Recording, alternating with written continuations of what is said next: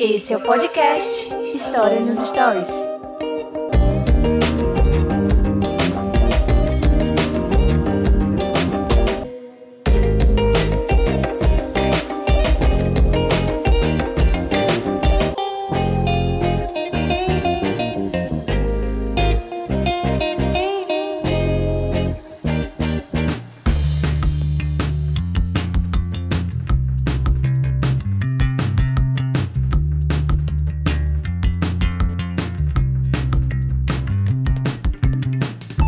Meus queridos, esse é o podcast História nos Histórias. Eu sou o Daniel René e no episódio de hoje vamos ouvir a primeira parte do resumo de março. O cast de notícias, né, sobre atualidades vai ser dividida em duas partes.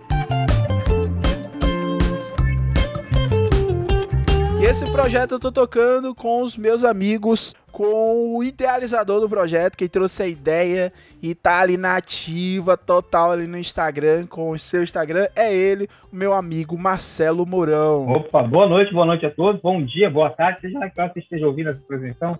Eu sou Daniel, de Teresina, Piauí, professor lá de Montes, é Montes Claros? Eu sei se na dúvida. Mo- Montes é Montes Claro. Claros, é. Isso mesmo. É Montes Claros fica no sul. Não, é no norte, não é? No norte de Minas? Norte Minas. Eu não conheço, eu Norte não Minas. conheço ainda, eu tenho que conhecer. Professor Bruno Souto, lá de Montes Claros, tem que conhecer o norte Minas. Bruninho, lá em Norte Minas, pertinho da Bahia. Então, já Pertinho que o. Pertinho, né, mano? Coladinho com a Bahia, ele é um nordestino, né, Bruno? Até o sotaque, até o sotaque entrega. Entrega. Então é ele que participou, ele que é a mente idealizadora do X-Men. né, Do X-Men, não, não, cara, não. Ele é Xavier, mas ele não é do X-Men, tá? Então é isso, meu abraço, Bruno. Seja bem-vindo pra mais um episódio aí do resumo, Salve, cara. salve, galera. Sempre um prazer estar com vocês, dividir esse podcast com vocês, com o Mourão aí, com o Daniel, meus amigos de coração, que a gente ainda não se conhece fisicamente, teremos a oportunidade. E, Mourão, já tá convidado, viu, meu amigo? Vim aqui para comer um arrozinho com piqui, tá? Pra ver as festas do Foi você conhecer aqui o museu do Darcy Ótimo. Ribeiro. Mentira, não tem museu do Darcy Ribeiro. não. Mas de A casa dele pra, pra destruir a casa dele para fazer estacionamento. Daí você tira. Rapaz, os caras não respeitam, não. Mano. É o maior ícone nosso, hein? É o maior ícone da nossa cidade, O, Darcy o, Ribeiro. a- o nome da minha turma, né? Da minha formatura de história tem o nome da turma, né? O nome da minha turma é quem é, quem foi Darcy Ribeiro. É o nome da turma, cara. Não é brincadeira, não. Tá lá na placa, lá, todo mundo os formandos. E quem foi Darcy Ribeiro, porque foi um aluno lá do, da- do curso que perguntou: quem vai quem é esse Darcy Ribeiro mesmo? E aí eu quis o destino a me unir a Bruno Xavier e Marcelo Mourão pra gente discutir sobre quem é Darcy Ribeiro. É não. O episódio de hoje é sobre o resumo, tá bom? Então, vamos lá, cara. Vou te pedir pra seguir o Bruno, pra seguir o Marcelo no Instagram, tá? Tá aqui no, no link. Se você que viver no link, tem um link de cada um deles lá, tô, o IG tudo certinho, tá bom? Siga o Stories nos Stories agora, cara. Aí no stream que você tá ouvindo, só apertar nesse botãozinho aí, ó, seguir. Pode ser no Spotify, no Google Podcast, no Apple, ah, qualquer lugar, cara. Ou, onde você estiver, segue o Stories nos Stories, é aquela força. Compartilha esse episódio com a galera que tá estudando aí pra concurso, galera que tá estudando aí pro Enem do próximo ano. A gente tá agora recebendo a- as notas. Então, faça isso, tá? Isso ajuda muito e apoia aqui ah, a nossa iniciativa, tá bom, galera?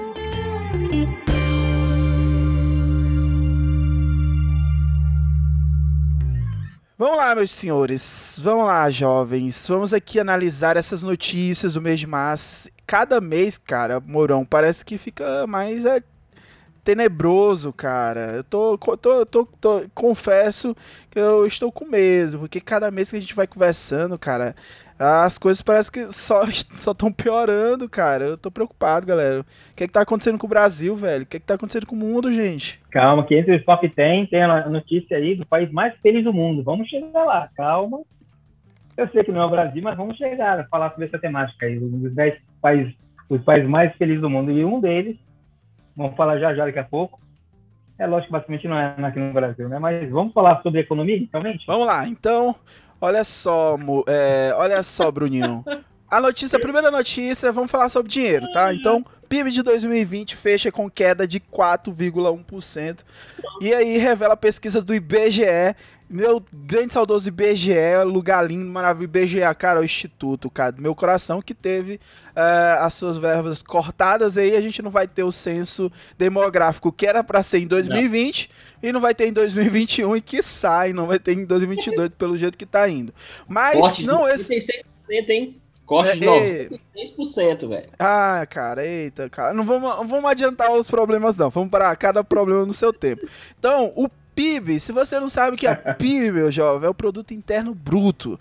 Esse PIB do país caiu 4,1% em 2020. E aí, totalizando em números, a gente tem 7,4 trilhões. Não é milhões, não é bilhões, tá, Morão? É trilhões. Essa é a maior queda anual da série iniciada em 1996 e interrompeu o crescimento de três anos seguidos, de 2017 a 2019 quando o PIB, a soma de todas as riquezas produzidas no país, acumulou alta de 4,6. E aí, Morão, para onde é que a gente vai, cara, com essa, com essa queda, com essa crise?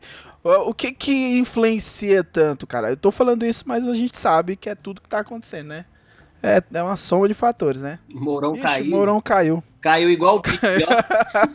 caiu que nem o PIB, meu Deus, tá aí, não tem volta não. Eita, Mourão. Ei, mano. Maldito Paulo Guedes, se ele entrasse no supermercado, hum. a gente ia estar fruta e verdura nele. Então, Morão, me, então me fala um pouco sobre essa queda, cara. O que foi que aconteceu, cara? Qual foram os motivos, né? Porque não tem só um motivo, né? Para isso acontecer, a gente tem um motivo na cara que é o, toda a circunstância da pandemia. Mas só a pandemia pode ser responsável. A pandemia pode ser responsabilizada por isso, cara? É, é que a, a aula aqui, ela é totalmente interdisciplinar e é de acordo com a matemática. Já que fala em queda, queda literalmente. Olha, quando a gente divide a economia, quando a gente costuma estudar a economia em três setores, primário, secundário e terciário, o setor terciário, que é de serviços, turismo, comércio, foi amplamente prejudicado. O senhor, professor Daniel, que mora no Nordeste, sabe disso. Parte da economia nordestina é pautada no turismo. E quando fala em turismo, não estamos falando só do Nordeste, do Brasil, por de forma geral.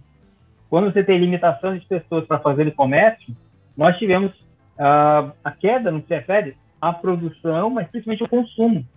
Porque a carestia está grande, a disparidade social aumentou muito. Entenda, nós estamos falando sobre o top 10 do mês de março, mas a revista Forbes lançou essa semana uh, o número dos ricos do mundo. No Brasil, o número de bilionários aumentou. Isso significa dizer que a economia caiu de uma forma geral no Brasil, 4,1% que é o PIB nacional, mas em contrapartida, o número de bilionários no Brasil aumentou. Aumentou 11, em, em número de 11 é, bilionários no, no, Brasil nesse momento.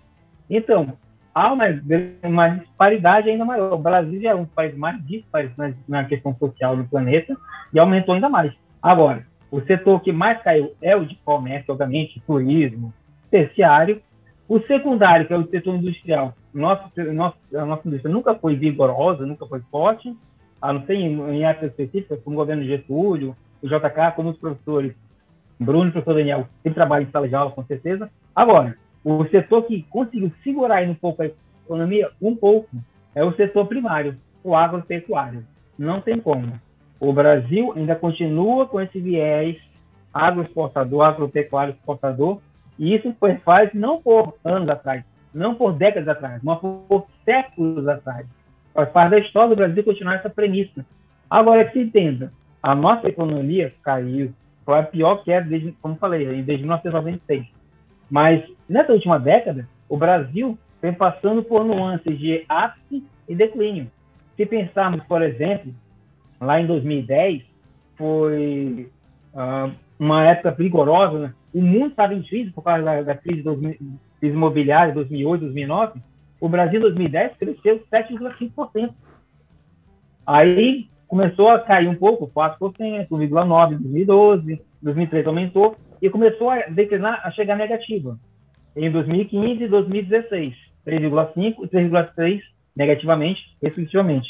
E nos últimos anos, 2017, 2018, 2019, o Brasil mantinha uma certa média, de 1,3%, 1,8%, uma média mediana. E agora, essa queda, que não tem como se negar. O fato de você restringir o acesso às pessoas, muitas pessoas, por exemplo, deixaram de viajar. O setor de turismo, só pode até ajudar a gente, professor Daniel. Com certeza, o Nordeste foi prejudicado amplamente. Eu não falo muito a nome da minha região, o sul da Amazônia, Rondônia, porque aqui não é um, um, o turismo não é um porte aqui, não é um carro-chefe.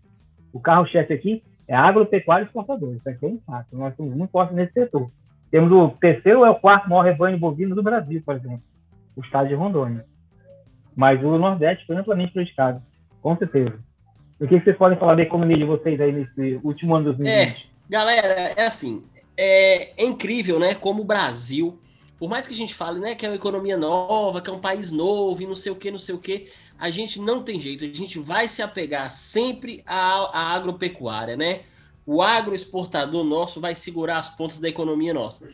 E toda vez que a gente fala de PIB, é, eu quero analisar um passado para depois a gente conseguir analisar aqui esse essa notícia, né? Que é o que é o de fato nós estamos fazendo aqui no História nos Stories. É, não tem jeito, quando a gente fala de PIB, né, galera? A gente sempre vai lembrar lá quando o Brasil era a ditadura civil militar, que foi o maior PIB da história brasileira, chegando lá a quase 13%. É uma coisa absurda. Se a gente for pegar agora, por exemplo, a lista dos países mais ricos quanto ao PIB é, no mundo atual, nós temos os Estados Unidos com mais de 20 trilhões, 20 trilhões. Aí nós temos a China em segundo, o Japão e tal hoje nós saímos, né? Por causa desse, desse, desse PIB nosso, que, que teve uma, uma decrescente nela, nós saímos dos 10 países mais ricos do mundo. Né? Nós saímos da lista dos 10. Hoje nós estamos configurando ali a 12 colocação. Nós estamos atrás da Rússia e na frente da Austrália. Então a gente sempre vai lembrar lá, por exemplo, da ditadura militar, mas aí a gente sempre tem que remeter que aquele PIB nosso só foi possível por causa de empréstimos, né? Principalmente empréstimos estrangeiros, com a ajuda muito do, do, do Fundo Monetário Internacional. E que por causa desse período de pandemia houve uma, uma, é uma recessão mundial. E querendo ou não, o Brasil sofre também com esse com essa crise, né? Com essa crise mundial. E aí tem um ponto legal que é o Brasil, nesse mês de março, ele teve um acréscimo do trimestre anterior, né? E aí, mas ele teve um, uma decadência quanto ao mesmo período do ano passado, que 2019. Porque a gente teve, velho, a gente estava numa ascensão 2017, 18 e 19, a gente conseguiu ter um crescimento no PIB. Mas aí vem é, a questão da pandemia, tudo isso que o, que o, que o Moron acabou de falar. A crise no, no, no, setor primário, secundário, terciário, tudo isso tem influenciado. E por mais que a gente negue, não, não, é, não é nem negar não a palavra, mas assim, a questão do próprio lockdown é, nacional, ela vai automaticamente influenciar nisso, porque isso acaba influenciando em várias indústrias que estão parando as fábricas, outras estão saindo, deixando o Brasil, como já foi noticiado por nós em janeiro, vocês lembram aí do História nos Stories de janeiro, retrospectiva aí, falando que a fábrica foi da Volks, né? Que saiu? Ford, Ford. Da Ford? Ford, Ford. Da Ford, que saiu. Outras indústrias estão saindo e outras indústrias estão parando os trabalhos. Aqui na minha cidade, por exemplo, Montes Claros, nós temos uma fábrica da Havaianas, né? Nós temos da Alpargatas, nós temos uma fábrica aqui e que infelizmente por causa do lockdown tá parado, já demitiram um monte de gente. É, eles estão doando as sandálias produzidas para os hospitais e outras fábricas, outras indústrias aqui também na minha cidade e Minas Gerais também tá uma decadência só. E isso é reflexo nacional e reflexo mundial automaticamente. É, e se você for pegar aqui, né, a gente né, pegar esse ranking, o Brasil foi ultrapassado aqui pelo Canadá, Coreia e Rússia. Então, tipo assim, se você, se você dá uma olhada, a diferença do Brasil para a Austrália é, é grande, assim, mas Brasil, Rússia e Coreia nem tanto. E aí, se for pegar essa base, é, agora o que assusta é que o Brasil foi ultrapassado por três e se mantém intacto a, a outra estrutura, né, acima do Brasil. Então, assim, é, é complicado é, nesse aspecto, né? Essa queda de posição para 3, sendo que não houve uma, uma alteração. Mas se você olhar assim, parece ser desastroso. Mas se você for pegar os dos maiores tombos aqui, você tem um Peru, né, com quase 11% negativo. E aí surpreende a Espanha, né? A, a Espanha teve uma queda de 11% também, junto com o Reino Unido. Então o Brasil ele não foi ainda o maior desses tombos. E aí eu acho assim, às vezes a gente, a, a gente pega esses dados e, e o que mais às vezes me deixa um pouco incomodado é como esses dados eles são abordados na mídia, né? Porque quando a gente pega um exemplo como esse, a gente vê assim, pô, tá tudo lascado, então. O Brasil tá estagnando, né? E quando você vai comparar e, e, vai pegar o mesmo aspecto do tombo, aí você analisa, pô, a Espanha teve um tombo maior do que o Brasil, o Reino Unido teve um. Mas assim, como analisar isso? Porque se você for pegar assim. E aí traz o ponto que eu acho que eu, que eu faço. É, e mostro para os alunos e mostro sala de aula é que significa é assim a leitura é tipo o que é a economia da Espanha entendeu? Então o que que representa 11% da economia da Espanha? E o que que representa 11% da economia do Brasil? Falta mais para o Brasil. Então você vai sentir mais aqui no Brasil Sim, do que na Espanha mas tem né? outro ponto que pode ser analisado e por mais que você fale que talvez comparando aos outros não seja tão desastroso mas aí a gente pode. Eu, aí eu vou fazer o advogado de, do diabo. O Brasil, o Brasil, pelo país que ele é, pelo, pelo, pela, pelo que nós produzimos, pela nossa capacidade, desastroso. Não ter esse, esse, essa crise no PIB agora, mas é o fato do Brasil, até hoje, ainda configurar o lugar, décimo segundo lugar, nós temos aqui, eu vou pegar um exemplo prático, a gente quase todo mundo usa esse exemplo. Nós produzimos laranja. Aí a gente vende laranja para fora e a gente compra o suco de laranja do outro, porque a gente não tem um, um, um, um campo industrial forte no Brasil, coisa que deveria já ser. Eu vou pegar um próprio discurso de um político, um candidato a presidente recente, que o Brasil, se ele tivesse se atentado e se investido num parque é, industrial da saúde no Brasil, gente, o Brasil era referência na questão de vacinação no mundo. Hoje já não é mais. Porque o Brasil não tem esse investimento, é, na verdade, não tem essa responsabilidade em investir em coisas certas. Infelizmente, o mal do Brasil ainda se torna corrupção e eu, eu jogo na conta disso. Nós estamos sofrendo essa crise no, no, no, PIB e nós estamos aí configurando fora da lista dos 10 países mais ricos do mundo por causa do próprio Brasil. E isso, é, e isso tem que ter medo. Para você que está ouvindo esse podcast, seja onde você estiver, na sua rede, no trânsito, no semáforo, você está no metrô, no trem, você está no ônibus. Lavando, lavando a louça. Lavando a louça, isso, com certeza fazendo comida. Em qualquer catástrofe natural, a economia de uma cidade, de um estado, de uma região, de uma nação é afetada. Uhum. E uma catástrofe como essa, uma pandemia, e pandemia é global, não tem como. As economias, de uma forma geral, tendem a cair. Isso é uma tendência geral. É lógico que há exceções. Algumas nações conseguem sobressair. Mas, de uma forma geral, como o professor Daniel citou, é uma, foi uma tendência, várias nações tiveram retrocesso econômico, umas mais, outras menos, mas a do Brasil fique bem claro. Se você fizer concurso público e cair essa questão, o Brasil caiu 4,1% e saiu da oitava economia do, do planeta para a posição de décimo segundo. Pronto, só para resumir. Obrigado. Ótimo.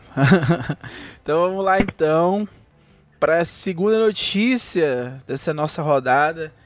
Nicolas Sarkozy é condenado a três anos de prisão por corrupção e tráfico de influência. O ex-presidente francês poderá cumprir a pena em casa, de boinhas, tranquilo, sob medidas de monitoramento eletrônico. Tá ruim não para ele, né? O ex-presidente, a notícia é do dia 1 de março de 2021. E a notícia diz assim: o ex-presidente francês Nicolas Sarkozy foi condenado nesta segunda-feira a três anos uh, de prisão, dos quais terá de cumprir pelo menos um por corrupção e tráfico de influência no chamado caso Bismuth, ou das escutas telefônicas. Em 2014, já após encerrar seu mandato, né, o mandato dele foi de 2007 a 2012, Sarkozy, de acordo com o tribunal, ofereceu contrapartidas a um promotor em troca de informações e de ajuda de um processo que o atingia. Tráfico de influência, a gente pode caracterizar aqui e o que aconteceu até recentemente agora, né? A gente está dia 8 de 4 de 2021.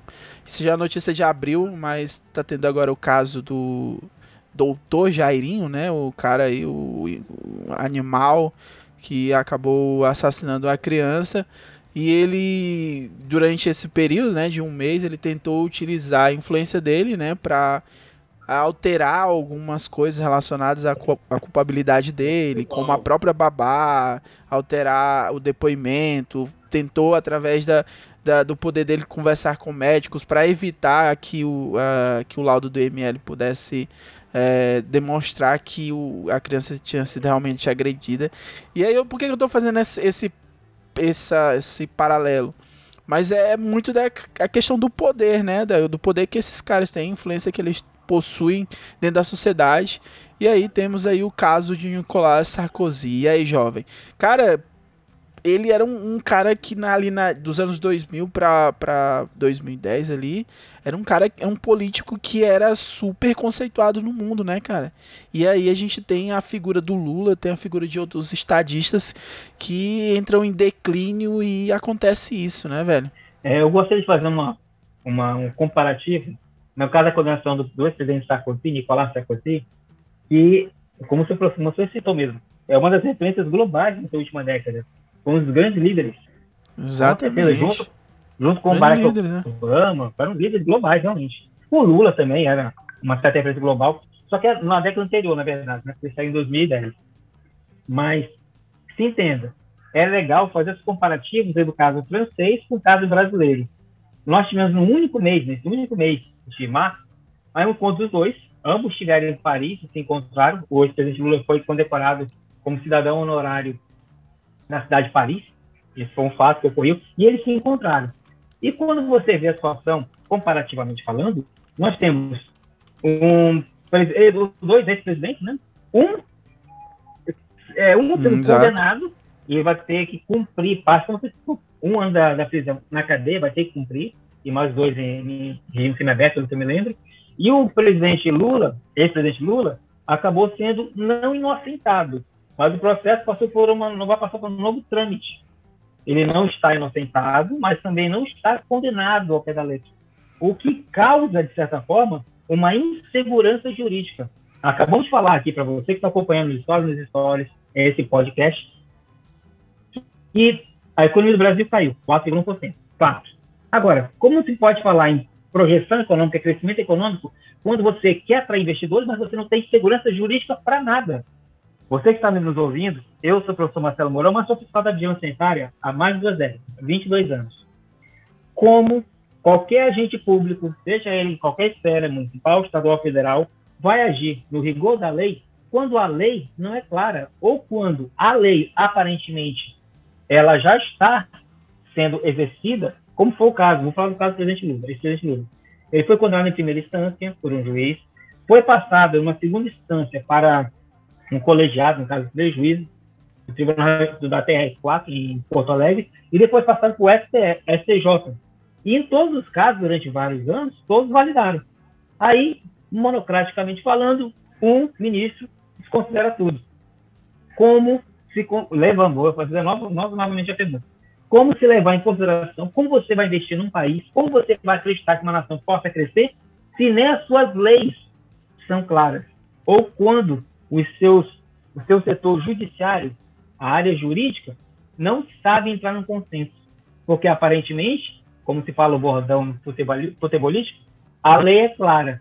Mas no Brasil, há muitas interpretações. O caso Nicolás Sarkozy fica bem claro. Ele vai ter que cumprir a lei. Países sérios têm leis sérias. Por vezes, medidas muito duras, até duras demais. O Brasil não daria acesso, com certeza, à pena de morte. Seria uma outra discussão bem muito longa. Mas caso de corrupção, ambos são casos de corrupção. Ambos foram condenados. Mas um, o processo está sendo revisto, o que não inocenta, mas vai ter um outro novo trâmite. E no caso da França, ele vai ter que cumprir a pena. É, então, tá. e assim, eu vou fazer um pouco do contraponto, né? Porque é, eu pego um pouco da tua fala, Mourão, quando tu fala que no caso o que aconteceu, que o STF fez foi anular a condenação, né? Então e, o STF anula a condenação contra o Lula. E aí anular não quer dizer que o, o Ministério Público ele possa né, denunciá-lo novamente e começar todo o processo. Porque o MPF ele, ele terá que denunciar o presidente, né, por, por esses possíveis crimes, o ex-presidente, e considerar as evidências, né, suficientes de ilegalidades. A questão aí, nesse caso, é, por, é justamente essas evidências, né, que são para se abrir um processo tem que ter essas evidências. As evidências elas existem, mas é, essas denúncias elas foram aceitas na justiça e aí foi aberto o processo, né, do Lula para ele ter, para ele ser julgado pelos casos do triplex do Guarujá e do sítio de Atibaia.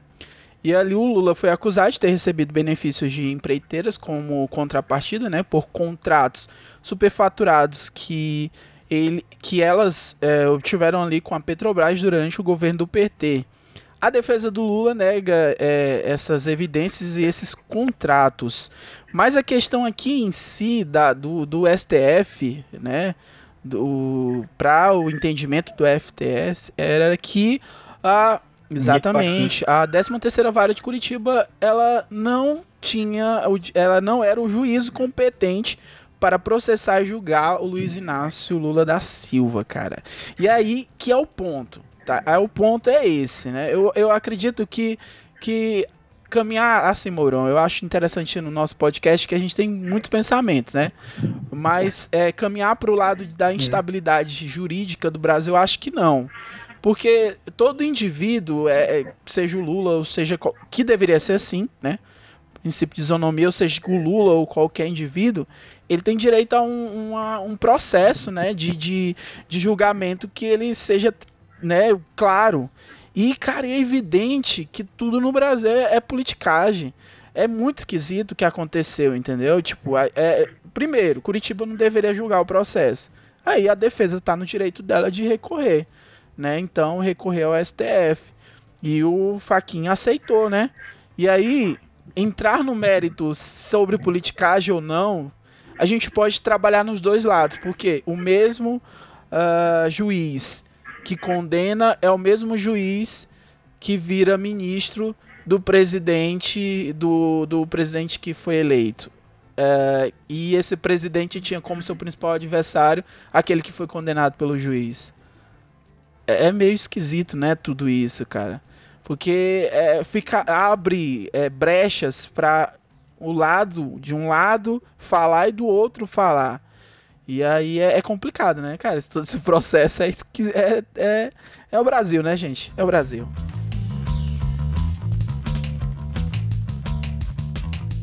Tá encerrando, pois aí eu vou encerrar essa daqui e vou mandar outra. Peraí.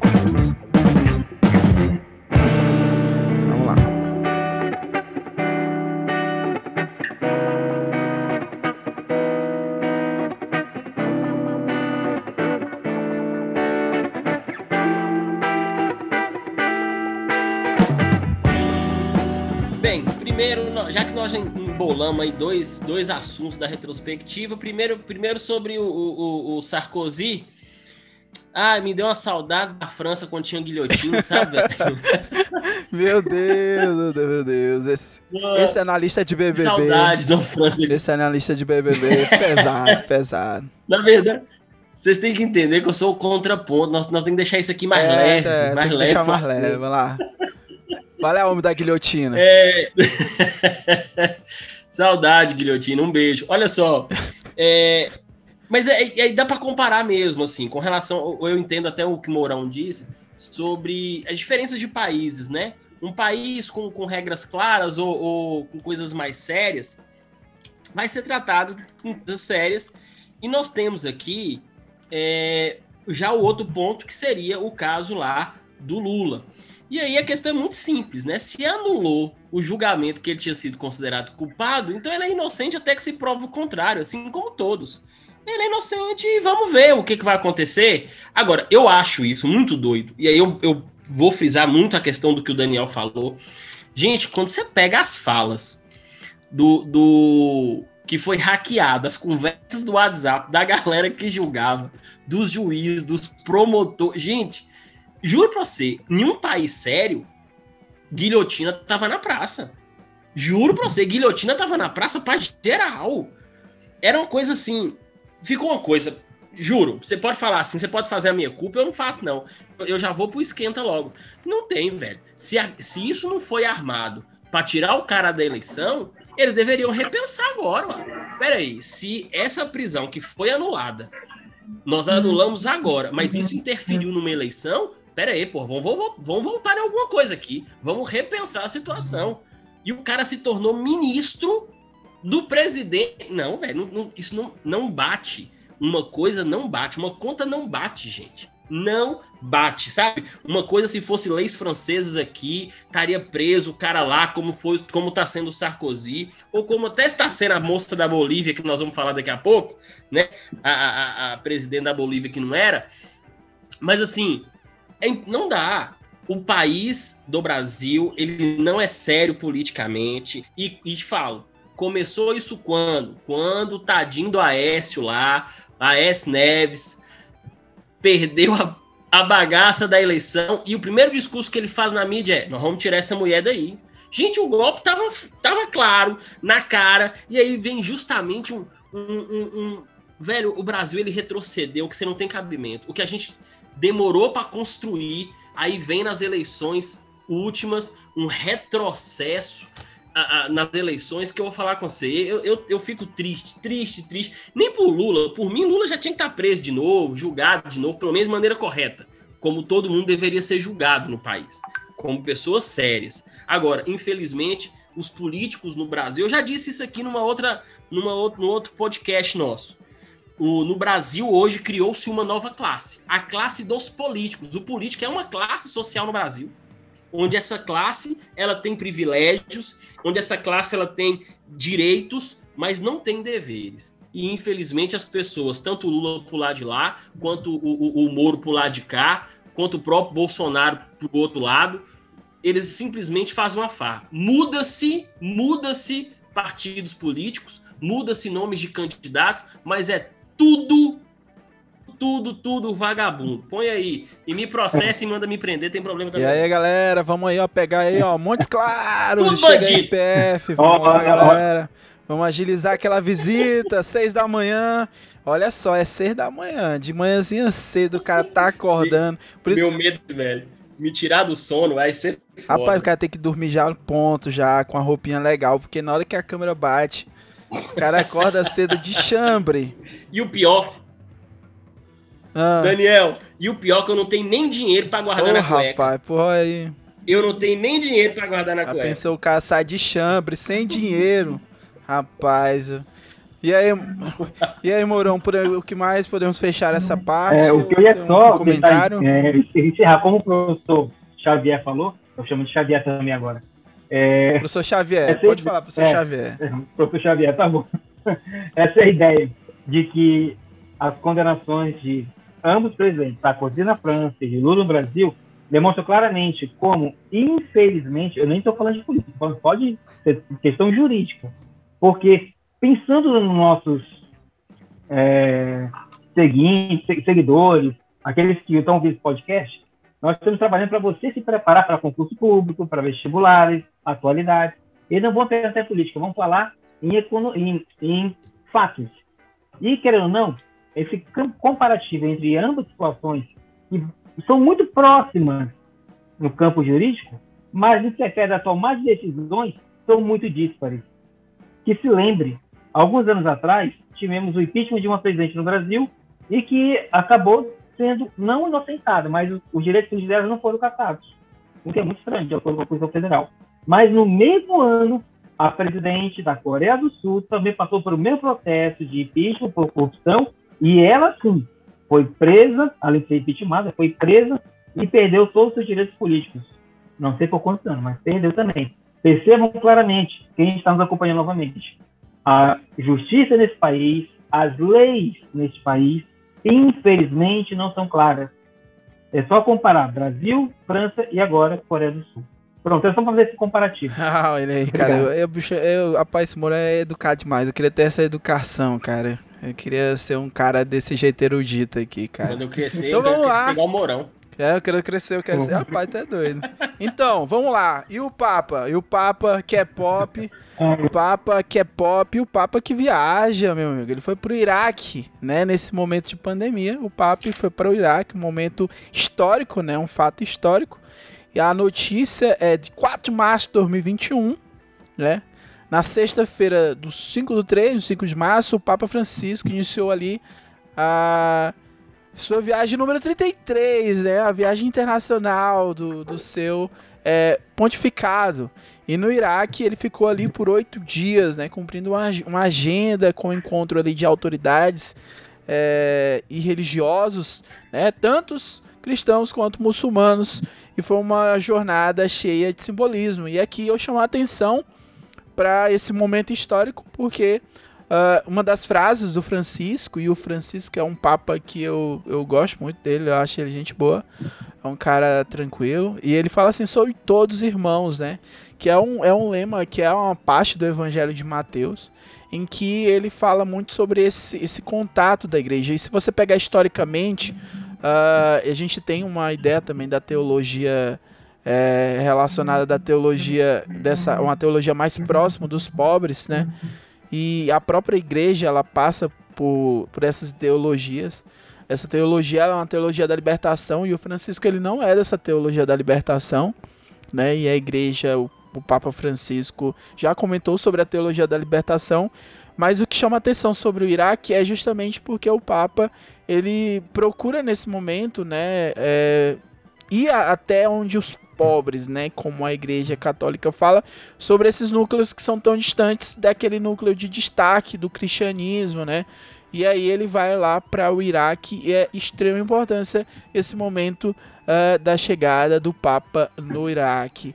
E aí, Morão, que podemos falar mais sobre o Papa e a sua visita no Iraque? Pronto, olha só. Vamos pensar aqui de novo Papa, o Papa caiu ou Oi? Eu tô ouvindo. Eu tô aqui, não tô aqui não? Tô aqui. Opa. Tá me ouvindo? Ah, pô, não, é, eu tô te ouvindo. Ah, tá. tá, tá aqui, tá. É porque eu fiquei com medo. Aí é espiritismo, você mas Mourão, novo, você está entre você nós? Caia. Não caia. Vai lá. Aí você confunde os temas, gente. Pode falar, Mourão. É. Mourão. Mourão. É, é, o Mourão é kardecista. Ele vai e volta. Vou preparar a mesa branca. Já, já, bom, Mourão. A gente vai ter que psicografar. Ixi, Cadê a Ouija? Tem que ter a Ouija. A gente vai ter que psicografar o, o, a ideia dele. Uau, desse jeito. Desculpa, Nosso correspondente. Opa! Nosso correspondente tá de volta. Eu quero, eu quero Isso aí, Marcelo. É assim mesmo. Vamos lá. Eu, essa é a primeira visita de um Papa, o chefe máximo da Igreja Católica, ao Iraque, é a primeira vez. E olha que legal. Justamente, nós temos um período onde as pessoas, ou muitas nações, estão meio que se isolando, com medo até por causa da pandemia, por que não? E vamos pensar a respeito. Quem está ouvindo esse podcast já vai lembrar que este ano, no Enem, do Rio de janeiro deste ano, que é o Enem 2020, caiu uma pergunta lá na questão de múltipla escolha, lá no caderno de humanos, sobre a Mesopotâmia. Mesopotâmia é a terra onde hoje está o Iraque. Querendo ou não, nós temos uma, aproxima, uma aproximação de duas políticas religiosas muito diferentes. O chefe político religioso no Iraque é um ayatolá. É o, o no caso, nesse momento no Iraque, é o ayatolá, não é o Khamenei, é o Khamenei, não, o Khamenei é do Irã. É o Ayatollah, deixa eu até lembrar o nome dele aqui. Até lembrar, eu não lembro, tem que olhar mesmo. Sumani, assim, um, um Ayatollah diferente. Alice Stane, pronto, Alice Stane, que não é tão famoso. É, essa proximidade faz com que nós tenhamos uma ideia de união e não de enfrentamento. Porque quando o mundo passa por uma situação como está vivendo, nós temos que pensar em alianças e não gerar barreiras ou dificuldades. Porque, querendo ou não, a população do Iraque, somente 1% dela é cristã católica. Então, teria, não teria motivação, basicamente, para o Papa visitar o Iraque, ou visitar aquela comunidade. Mas a ideia que ele passa, como o professor Daniel falou, o Papa é pop, ele passa essa ideia de humildade, até mesmo que visita pobre. O nome dele, Papa Francisco, que ele adotou, é para homenagear as comunidades pobres, não esquecer dos pobres. porque não, esse ato é importante por causa da significado, do emblema de união e não de afastamento. Essa é a ideia que quer passar. Eu acho, eu acho bacana o, o Papa, porque acho que nós escolhemos até dois temas, né? Muito pró próximos, não. São dois temas que retratam do Papa aí para a gente poder fazer essa retrospectiva desse mês. Agora, quanto a essa viagem do Iraque, é, como o Moron disse, velho, é a primeira vez que um Papa visita o Iraque. E se a gente for parar para pensar, se a gente tentar nomear aqui algum país que ainda não foi visitado por Papa, é muito difícil, velho. É muito difícil. Só para você ter noção, o João Paulo II, ele é o Papa que mais viajou, tá? Lembrando o seguinte, que João, que o Paulo VI, o Papa Paulo VI, ele foi o primeiro a andar de avião. E aí foi ele que começou essas viagens papais da era moderna. E João Paulo II, ele foi o cara que mais visitou, ele visitou 132 países ao, no decorrer da, da, do seu papado. O Iraque de, do, do Papa Francisco, ele já é o quinquagésimo destino do Papa Francisco, tá? E o Papa Francisco tá até novão, né, pô? Ele tá até novão, tá, tá, tá lá acabadinho por causa das pressões que ele tem sofrido no Vaticano. É, mas ele é um cara, assim, em tudo que ele faz, não tem jeito, né? Ele sempre vai levar essa corrente franciscana, ou no seu discurso, ou na sua bandeira, ou, ou, ou nos seus atos.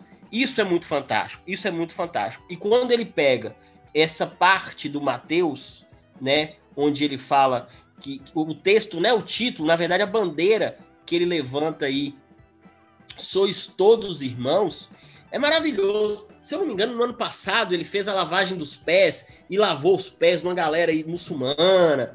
O cara, Papa, oh, velho, Chicão, eu tenho intimidade com ele. Chicão é, é muito bacana, velho. Muito bacana. Torcedor de São Lourenço, né, cara? Ah, já referência, viu, galera? Assista dois, dois, dois papas. Dois papas, muito bom, muito bom. Da Netflix é muito bacana, muito bacana. Os dois papas. E aí, Moron, fechamos ou vamos para a próxima? Não, acho que é só entender realmente o significado. É, é, é, uma coisa emblemática, essa ideia do Papa. Eu vejo que aqui todos aqui são unânimes. A viagem Agora, dele foi importante. Na verdade, se a gente for pegar, vamos puxar outro tema aqui, deixa eu te ajudar, Daniel. Que quando o Papa Francisco ele fala sobre que o vírus, né? Ele compara o vírus ao racismo, não é isso? O Papa disse que o, é, nessa, nessa ah, dia 21 é de março, né, ele, ele, ele fala assim que o racismo é um vírus que facilmente se transforma e se esconde, né, em vez de desaparecer. E aí tá sempre a espreita, né, tá sempre ali do lado ali. De fato, é uma comparação. E aí, essa comparação? Ela, ela pode ser feita, né, cara? É assim, né? Só que o vírus, ele é, é é uma mutação geral, né? Uma mutação ali e tal. E, e uhum. o racismo, ele é, é algo que ele é sistêmico, né? Então, e, e tem lá suas comparações, mas essa ideia de fato, ela, ela, a gente pode trabalhar. Eu acho bem complicado, né, cara? Essas comparações, elas são complicadas. Quer falar, Morão? Né? Pode ficar à vontade. Não, não é, é assim, essa ideia do racismo é assim, seria um tema, não pode, não só um, não somente um podcast, mas dois ou três, porque racismo está impregnado de tantas características econômicas, sociológicas, religiosas, que é muito complexa trabalhar em tão pouco tempo. Agora, o, o, é mais, o, o, legal, eu acredito que ele, ele tentou surfar na onda, né? Porque ele, esse, essa frase dele, ele vem num momento de, de, Ele postou no Twitter, vai ser muito legal. O Papa tá no Twitter. E por falar nisso, o Papa. É pop. É pop.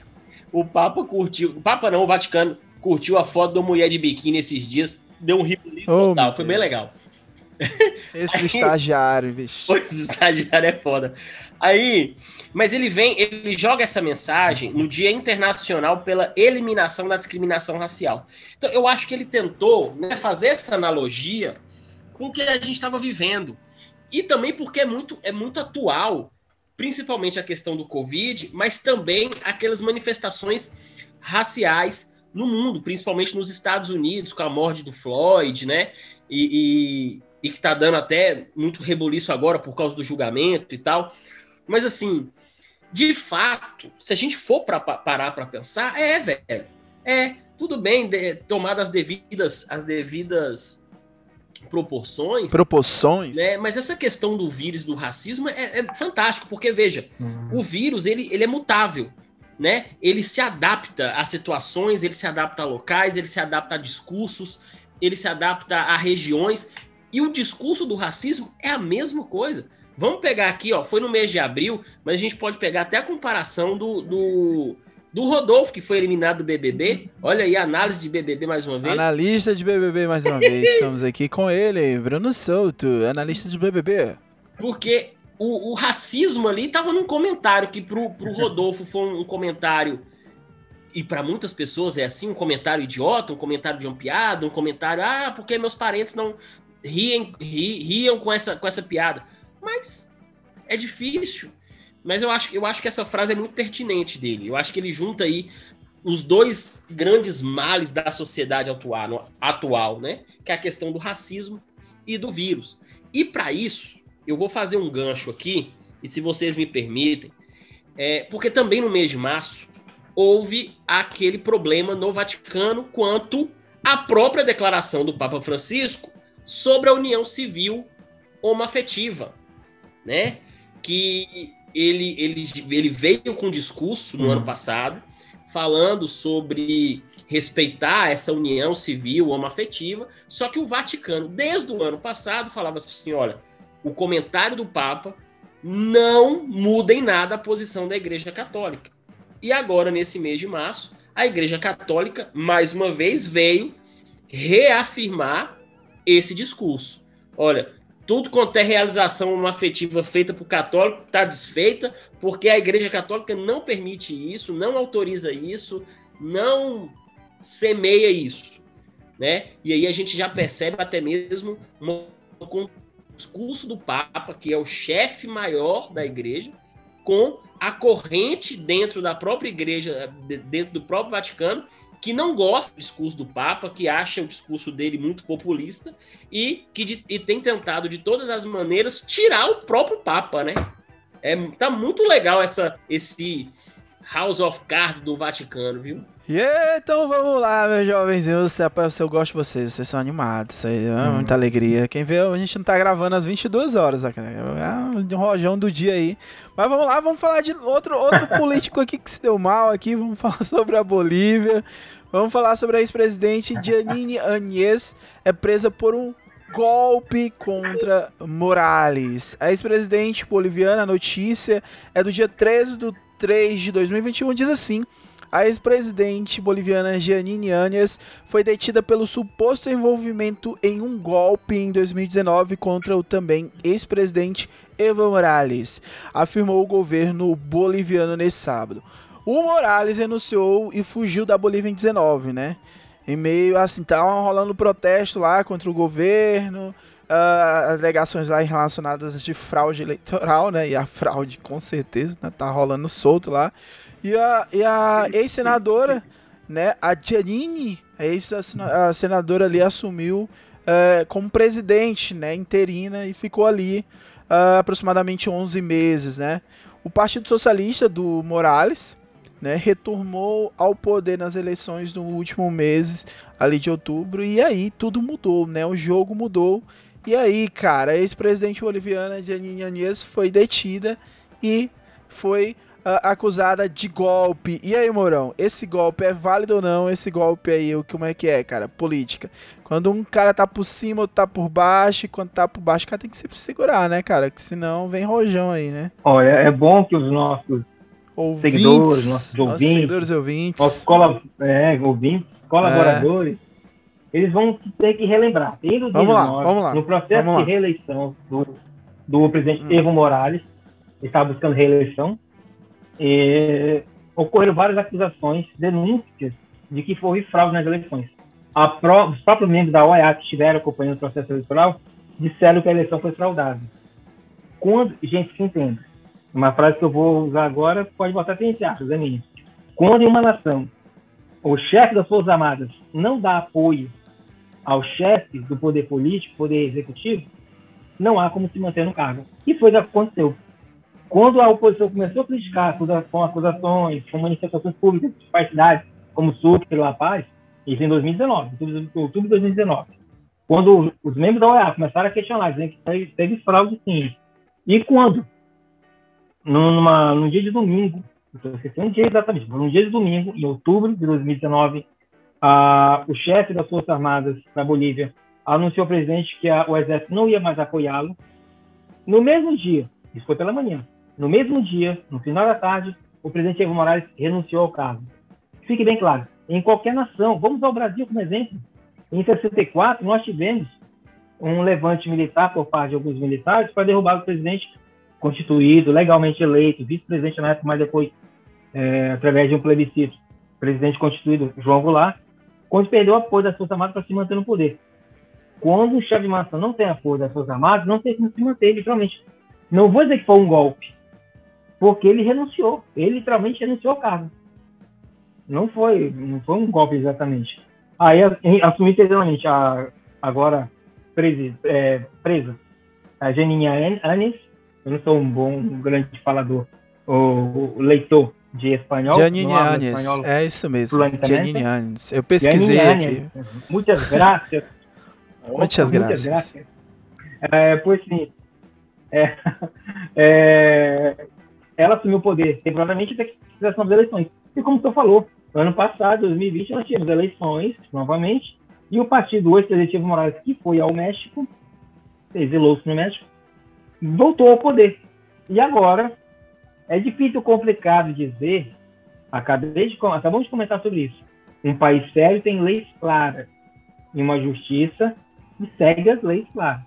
E um país onde uh, um judiciário não é confiável, agora prende-se uma ex-presidente que assumiu interinamente, onde aparentemente, para os nossos olhos, como não somos políticos, somos analistas de fatos, somos professores.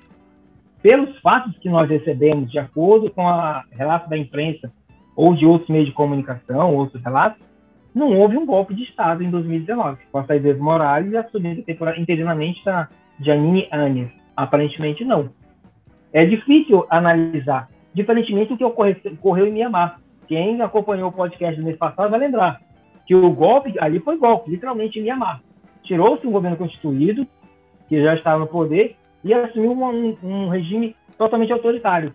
Não é à toa que num único dia morreram 100 pessoas, de acordo com relatos da imprensa internacional, em Mianmar, por exemplo.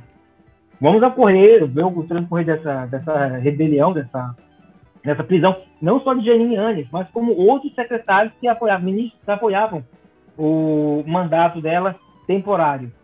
O que se há de se entender? O que ocorreu na Bolívia pode-se pode-se estar relacionado com o processo eleitoral brasileiro em 2022. Não sabemos exatamente o que vai ocorrer ano que vem, mas algo muito parecido. E, gente, vamos já falar daqui a pouco sobre uma das temáticas sobre, eu vou dizer, entre aspas, surto de um policial lá na Bahia, é, é, o quadro geral brasileiro, por exemplo, que parece, parece assemelhar-se com a Bolívia neste mês de março. Parece que o Brasil remonta a fatos de décadas atrás. Mas depois a gente comenta sobre isso. Mas, resumindo, o Brasil, a Bolívia, a Bolívia, está passando por uma crise política onde aparentemente não houve um golpe em 2019, somente uma, uma renúncia presidencial que pode ocorrer, qualquer um pode anunciar. Tem maridos que se separam da esposa alegando diversos fatores e geram crime. É normal. Eu estou falando de cunho familiar, para que se compreenda. O cunho presidencial, no caso da Bolívia. Xavier, eu tenho uma pergunta para você, Xavier. Antes de você começar a sua fala, Eita. mostrar uma foto aqui pra você. A gente tá aqui no, no Zoom, galera, gravando Eita. só pra situar. Tá vendo essa foto aí, Xavier? Que acabei de colocar no Zoom, tá aí. Tem como dar uma olhada aí? Tu viu aí? Eu ia falar sobre isso. Pode ir. Então, vamos vai. lá. Minha pergunta é, Xavier, presta atenção, Xavier. A gente tava falando sobre a Polícia Federal, né, Xavier? Sobre a chegada da Polícia Xavier cedinho, 6 horas. Xavier, você tem uma cama box. Você tem uma cama box. Tem, Xavier? Meu amigo, eu não sei o que rolo que tá acontecendo, mas que ela ganhou de esconderijo mais do que Gabigol debaixo de uma mesa no cassino, isso é fato. Aí sim, meu amigo, aí sim. Ela... É esse esconderijo aí, meu filho. Aí, Escondeu de dentro da cama Meu pai eterno. Eu já sei aonde não Meu esconder Jesus. mais. Aí é o problema. É, porque já, já tá manjado já é agora. manjado. já. Já. Ela, ela, ela na brincadeira do esconde-esconde, ela não deu muito certo, não. Gente, mas olha, é muito engraçado essa, essa política da América Latina, né? É, não tem jeito. Infelizmente, passa ano, entra ano, entra político, sai político. América Latina, ela tem, é, como diz o povo do, do, do- interior, acho que tem uma cabeça de bode enterrada em cada paizinho da América Latina, porque é difícil, né, gente? A questão da politicagem é muito grande, a questão do, do, do poder político sobe a cabeça dessa galera. É impressionante. E é golpe ou não é golpe? Houve aí uma perseguição de oposição, e isso é muito, isso é muito baixo. Isso fere grave, qualquer cara, é característica da democracia. Como foi na época de 64, quando tiraram João Goulart, por mais que João Goulart tenha renunciado, mas a, a pressão, rapaz, né, é muito grande. É muito grande. Imagine vocês, presidente da República. Você vai fazer o quê, gente? Não, aí saindo já de João Goulart, mas assim, entra nessa situação. Vamos pegar aqui um outro exemplo prático. Olha lá, o, o Putin na Rússia tá assinando mais um decreto que vai ficar até 2036. Tá certo. E aí toda a oposição é perseguida. Você envenena o, o pessoal que é de oposição, você persegue. Então, você, você imagina, você, um líder de uma nação, você usa, você, você tem a máquina na mão. Né? Eu não estou falando só máquina financeira, você tem a máquina em todos os sentidos. Se você tem as Forças Armadas do seu lado, como disse, acabou de falar o Mourão, se você não tem ela do seu lado, você, você, você é tirado. Se você tem ela na sua mão, você também pode permanecer por muito tempo ou, ou é, jogar as cartas como você bem quer. Ou seja, eu conversando com o pessoal da Polícia Federal para poder a, a, a, aliviar casos dos, dos, meus filhos, da minha família, ou eu mudando as lideranças. Aqui em Floriano. Eu mudando as lideranças. Aqui, aqui, aqui no Piauí. aqui no Piauí, Bruno, em Floriano, na cidade aqui próximo de Teresina. É. O juiz liberou, liberou o filho. Eu vi. Você viu o que, ele falou? Prisão. Minha família é mais importante que a lei. Do que a, do que a toga. Rapaz, cara, tem como levar. Eu, bicho, eu amo meu Brasil, cara. Meu Brasil brasileiro. Rapaz, Bruno. Não, Rapaz, o cara. não Ó, se, se chegar um ET hoje, um extraterrestre aqui. Ele vai, ele vai embora, pô. Ele vai embora, não fica, não. Ou, oh, depois que você descobre descobre que os alienígenas vai preferir abduzir vaca. É por causa disso. É, é por isso, rapaz, porque é melhor. assim, esse ser não pode ser inteligente assim. É difícil. Então, e fechando a questão da Bolívia, é muito triste viver dentro de do, do, do, um país, aí eu não estou falando só Brasil, estou falando de todos, quase todos os países da América Latina que já passaram por isso, se não passaram, vão passar, e casos assim até mais surpreendentes. E, infelizmente, a política vai falar mais alto. E dentro dessa política, a gente está falando de poder, está falando de status. E vou remeter aqui ao nosso curso de história, viu, Daniel, Mourão, a todos os outros aí que hum. já cursaram ou que já ouviram falar. É a famosa frase de Sérgio Buarque de Holanda. É o famoso homem cordial, né? Não tem jeito. É misturar Ei, as coisas públicas cordial. com as privadas. É triste. E aí, jovenzinho, você viu a primeira parte do resumo do mês de março. Tivemos quatro notícias, cinco notícias aqui, tá bom? Então, fica ligado que em breve, na próxima semana, teremos a parte 2. Se você tá ouvindo isso aqui do futuro, dá uma olhadinha aí uh, no nosso feed de, de episódios que você vai encontrar a parte 2 desse resumo de notícias, tá bom? Abraço, um ótimo podcast e até mais.